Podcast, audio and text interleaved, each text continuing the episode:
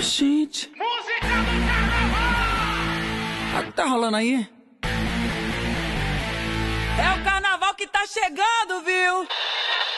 O Brasil tem o primeiro caso confirmado de coronavírus. O Jornal da Record teve acesso à contraprova que confirmou o resultado positivo em um homem de 61 anos que mora em São Paulo. Em 2020, nós tivemos nossas rotinas pessoais e profissionais, além da maneira como nos relacionamos com as pessoas, com os objetos e até com a vida, eu ouso dizer, impactadas. Acompanhamos a crise sanitária, a escalada de mortes e infectados e a economia ficar cada dia mais abalada.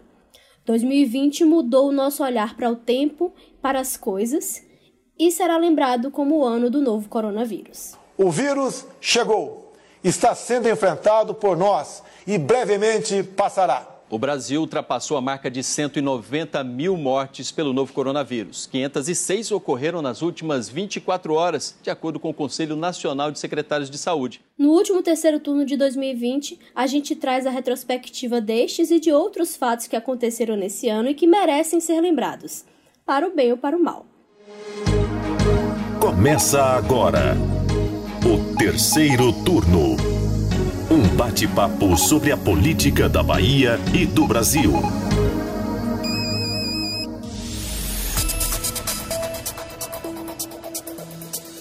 Eu sou Jade Coelho e apresentam comigo o podcast de política do Bahia Notícias, os repórteres do site Ailma Teixeira. Oi, oi. E Bruno Luiz. Oi, gente.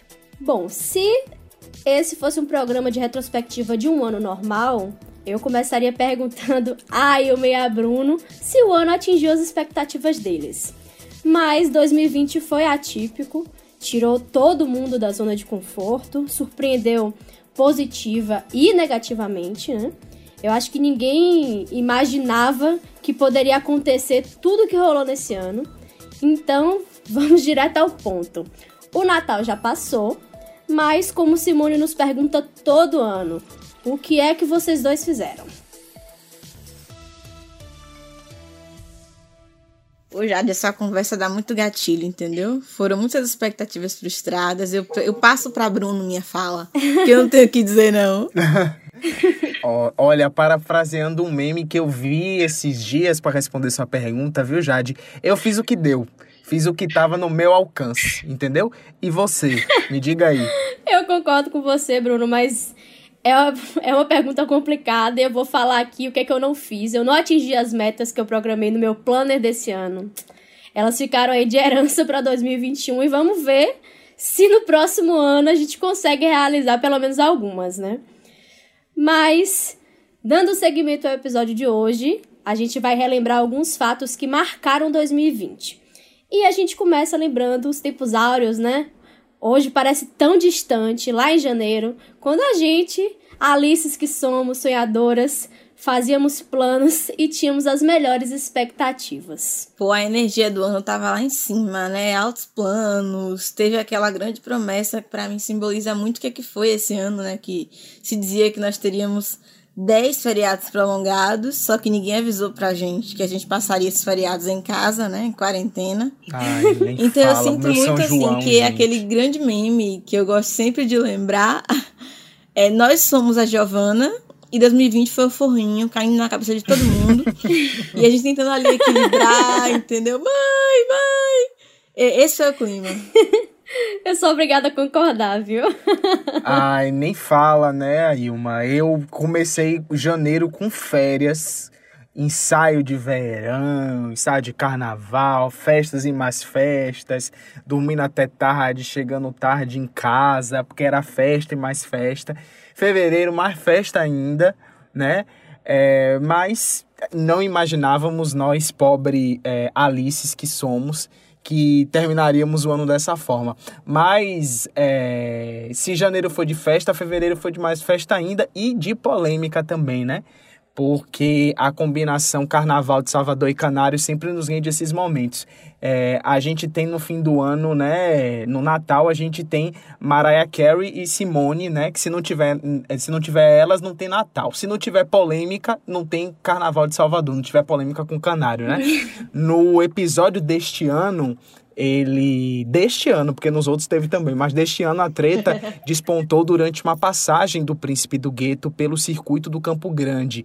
Ali na ocasião, ele declarou que se acontecesse alguma coisa com ele, quem teria mandado matá-lo foi alguém da polícia militar.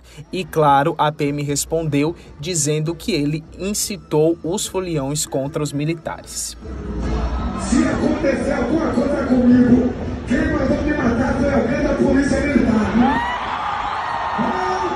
Esse assunto, inclusive, repercutiu tanto que a gente tratou dele aqui no terceiro turno, né? O episódio de número 15. Então, você quiser ouvir, saber mais sobre esse assunto, volta lá e dá o play nesse episódio. Bom, mas ainda falando de fevereiro, que é um mês que rendeu, o carnaval mal acabou, né? A gente ainda nem tinha descansado da cobertura, a gente que é jornalista trabalha e quem é folião não tinha descansado ainda de curtir a festa. Tava todo mundo ainda com aquela alegria. E aí, na quarta-feira de cinzas, o Brasil confirmou o primeiro caso da Covid-19, que foi um paciente que tinha chegado da Itália. Na época, o país europeu já registrava né, altas taxas de contágio e também já batia recordes diários de novos casos e também de mortes. E aí, Jade, eu lembro que em fevereiro tinha essa expectativa, né? A Covid vai chegar por aqui, será que já chegou? Será que não chega? Enfim, e aí foi rápido. No final de fevereiro chegou em São Paulo, o primeiro caso no Brasil. Dias depois, 6 de março, o primeiro caso da Bahia. E daí para frente a coisa foi só piorando. A Bahia, inclusive, concentrou um dos primeiros eventos que se tornaram foco de transmissão do coronavírus aqui no Brasil, né? Para quem não lembra, a gente está falando do casamento da irmã da blogueira baiana Gabriela Pugliese, que foi lá em Itacaré, no sul, aqui no sul do estado. E aí é um casamento. Que elevou os níveis de cancelamento às alturas, né?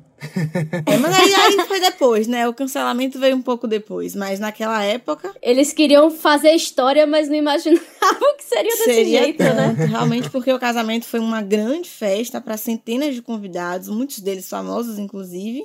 E aí foi gente pra caramba infectada, né? A própria Pugliese pegou o vírus, a cantora Preta Gil, a atriz Fernanda Paz Leme e outros anônimos também acabaram se infectando.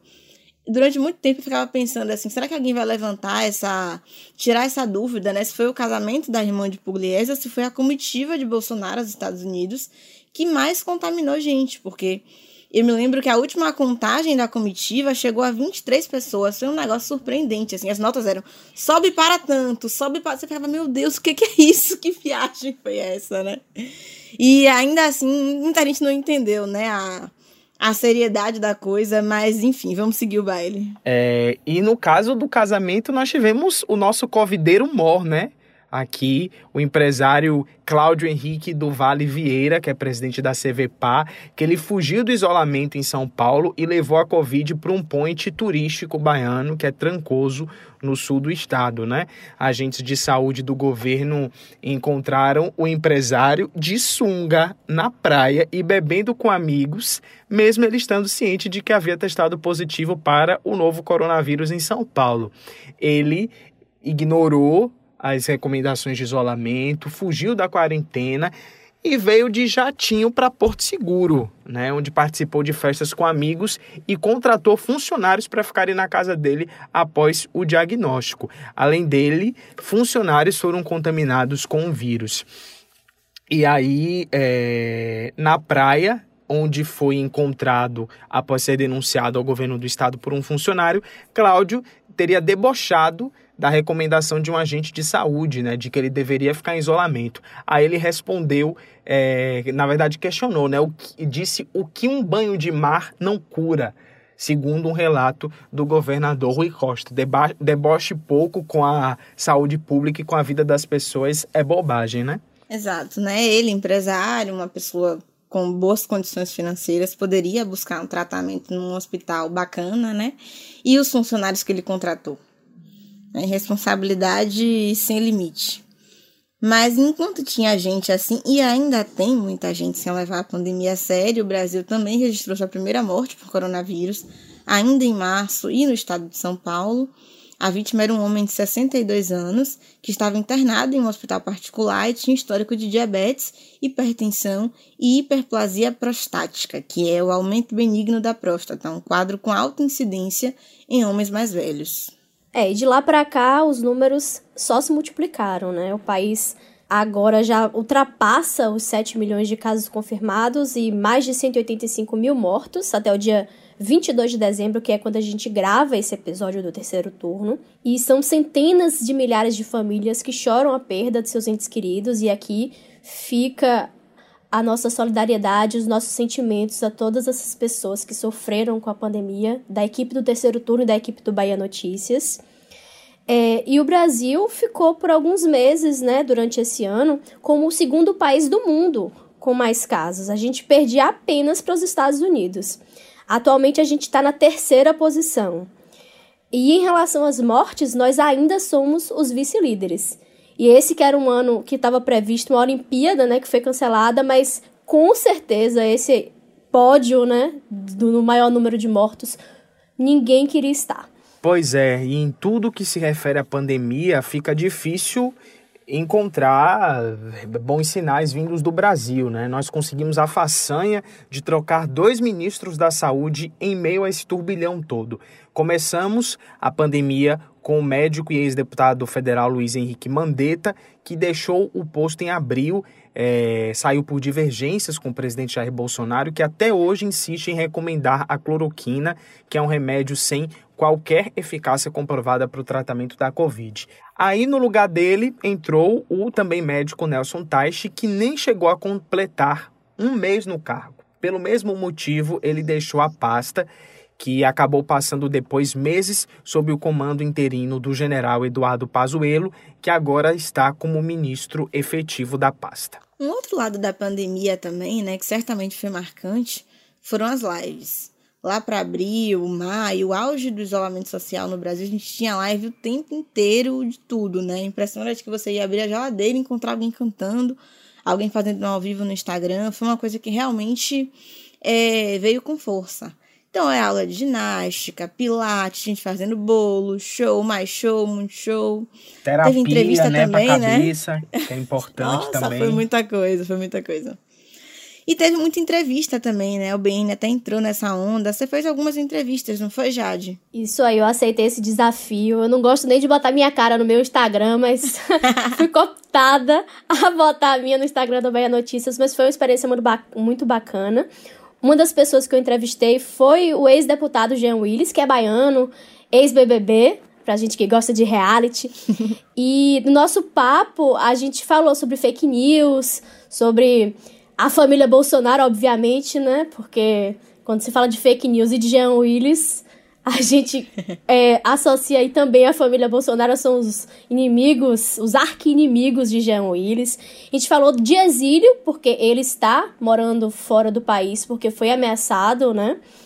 E sobre a pesquisa dele também, ele está estudando em Harvard. Foi um papo bem bacana que também está disponível no Instagram do Bahia Notícias. Então fortalece o nosso corre aí, vai lá conferir. é, assim, olha, da minha parte, acho que eu mais gostei depois da live do Show de Belo foram as aulas de francês de Anitta. Eu aprendi aí umas duas palavrinhas com ela. Foi muito proveitoso. Ah, eu sei falar uma frase em inglês. Salut, je m'appelle Jade. Aprendi no Duolingo. Ah, olha só, temos uma, é, como é, uma troglodita aqui, uma poliglota.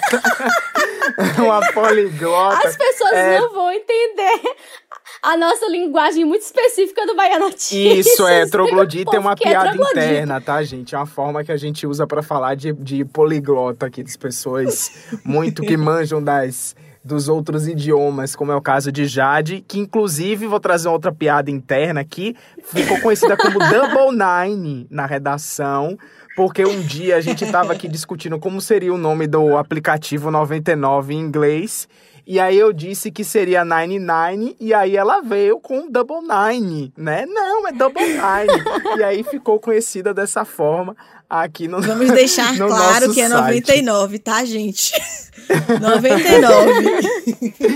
é, aproveitando ainda falando de lives, eu queria deixar aqui meu agradecimento para a banda Calcinha Preta, assim, que fez da live deles a minha melhor noite de quarentena. Muito obrigado, eu que sou fã da banda, assim, então tava super esperando e rendeu momentos épicos. Bom, mas voltando aqui ao tema do nosso podcast, né? As lives acabaram gerando muitos momentos de alegria para as pessoas nessa pandemia, mas o que essa pandemia escancarou mesmo foi a desigualdade social, principalmente em um país aqui como o Brasil.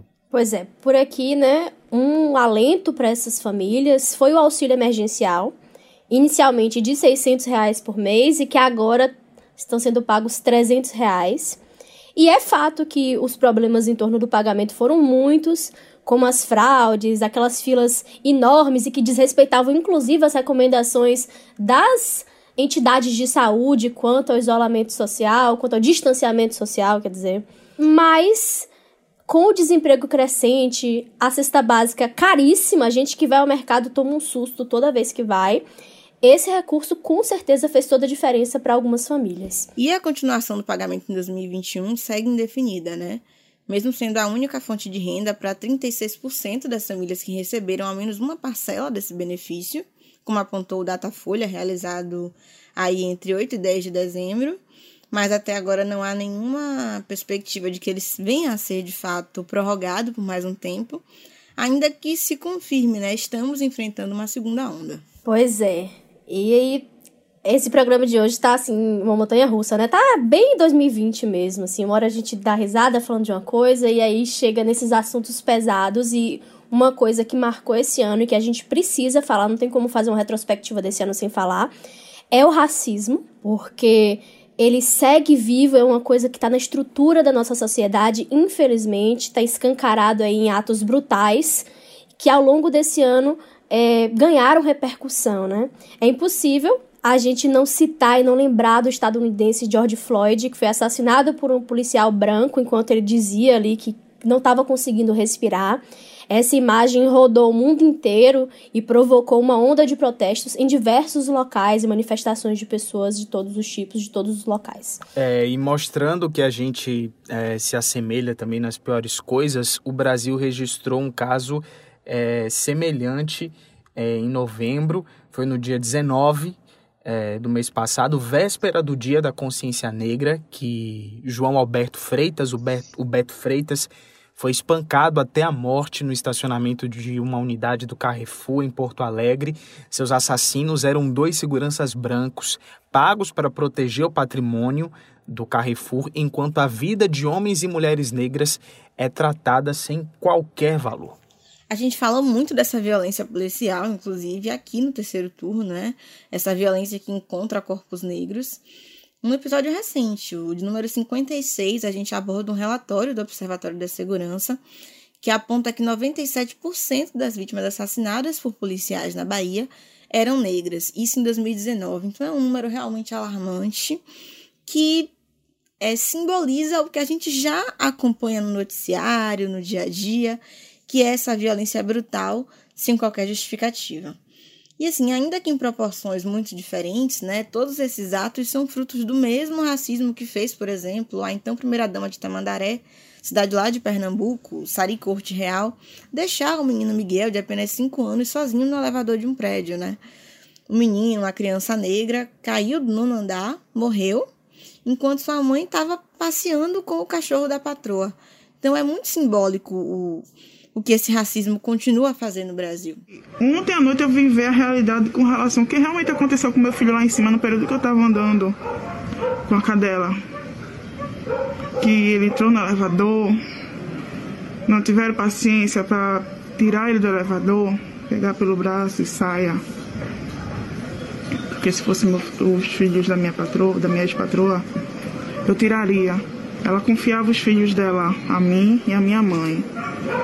E no momento que eu confiei meu filho a ela, infelizmente ela não teve paciência para cuidar, para tirar. Outra coisa que a gente não pode deixar de falar sobre esse ano é sobre a nossa festa da democracia, né? A eleição. Horário eleitoral gratuito obrigatório de propaganda eleitoral sob responsabilidade dos partidos políticos. Mesmo em meio a uma pandemia, as eleições municipais aconteceram. Elas tiveram as datas modificadas, mas aconteceram no mês de novembro. E durante o pleito, parecia que a vacina contra a Covid-19 já tinha chegado, só a gente aqui que não tomou, né? Porque A gente seguiu gravando o terceiro turno de casa, trabalhando em, em formato aí de rodízio, saindo só quando fosse realmente necessário.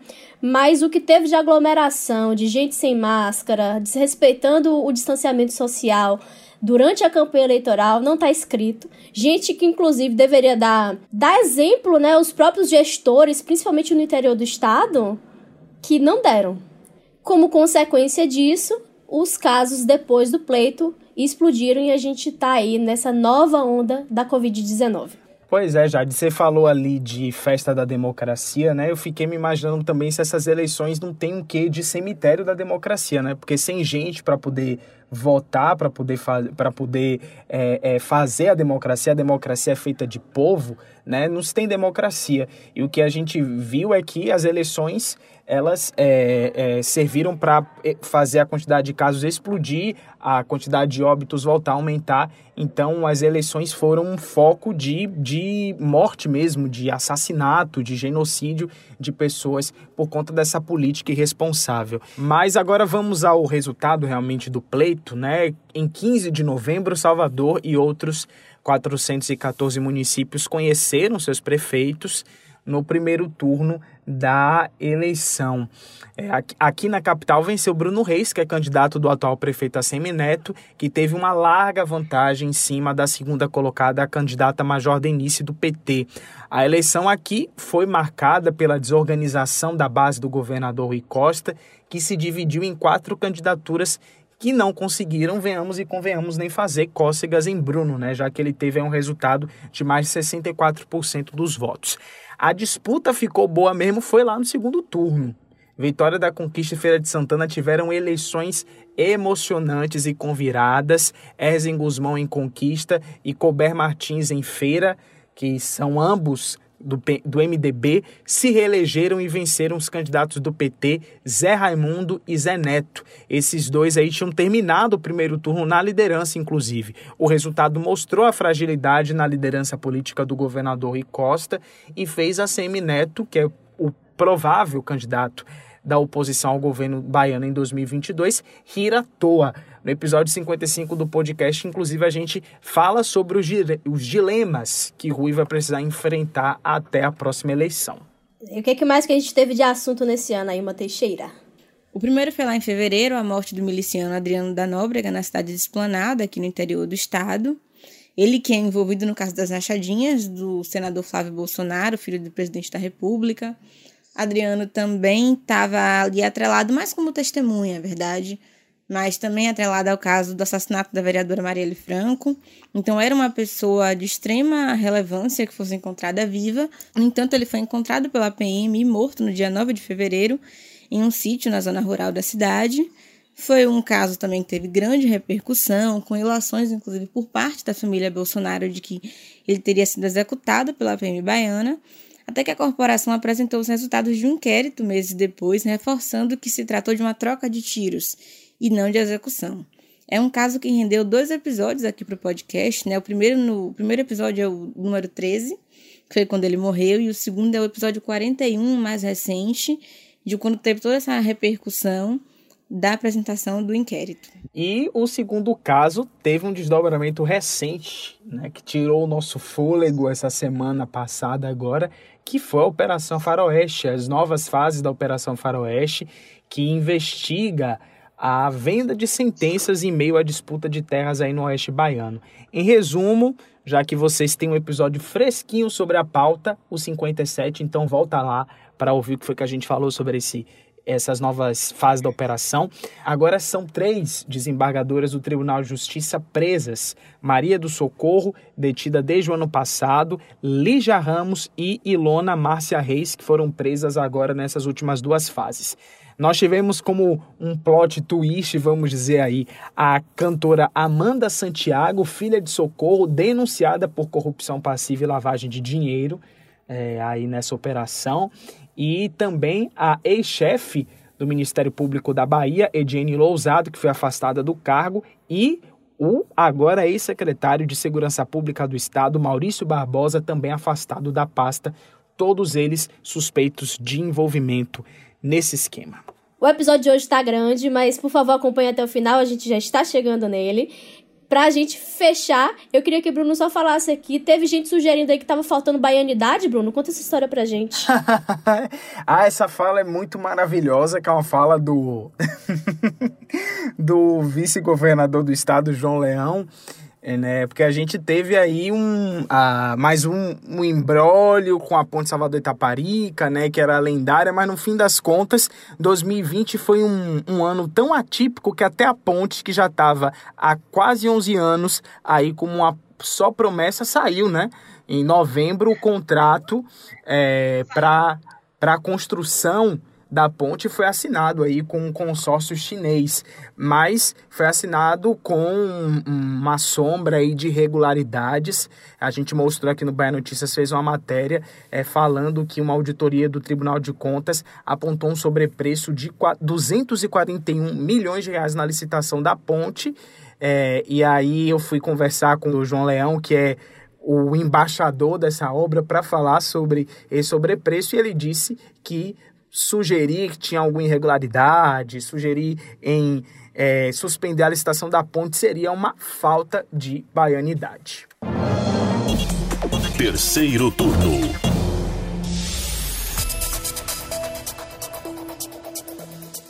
Bom, com isso, a gente vai chegando ao fim desse terceiro turno, o último de 2020. Muito obrigada a você que acompanhou a gente durante esse ano, a você que chegou por agora, mas espero que você continue com a gente nos próximos episódios do terceiro turno em 2021. Obrigada, Bruno e Ailma, pela parceria. E a Paulo Vitor, que vocês não ouvem, mas que faz toda a diferença para o terceiro turno acontecer. Até mais, pessoal. Espero que tenham tido todos um bom Natal e a gente se vê. Olha, um ótimo fim de ano para todo mundo. Cuidem-se, lembrem-se aí que a pandemia não terminou e a gente está de volta no dia 8 de janeiro com episódio novo, episódio inédito. Então, não esquece da gente. Conta pra gente o que, é que você achou do terceiro turno de retrospectiva de 2020. Espero que você tenha gostado. Manda uma mensagem aí para o Twitter do Bahia Notícias ou poste seu recado usando a hashtag Terceiro Turno BN em qualquer uma das redes sociais. O programa é gravado das nossas casas e tem a apresentação e roteiro dos repórteres Ailma Teixeira, Bruno Luiz e Jade Coelho. Os áudios utilizados são do YouTube. A edição de som é de Paulo Vitor Nadal. Esse ano foi um dia de agonia, o fim do tempo já começou. Temos nosso coroninha e a vacina, nada nunca chegou. Você ouviu o terceiro turno, o seu podcast semanal sobre a política da Bahia e do Brasil.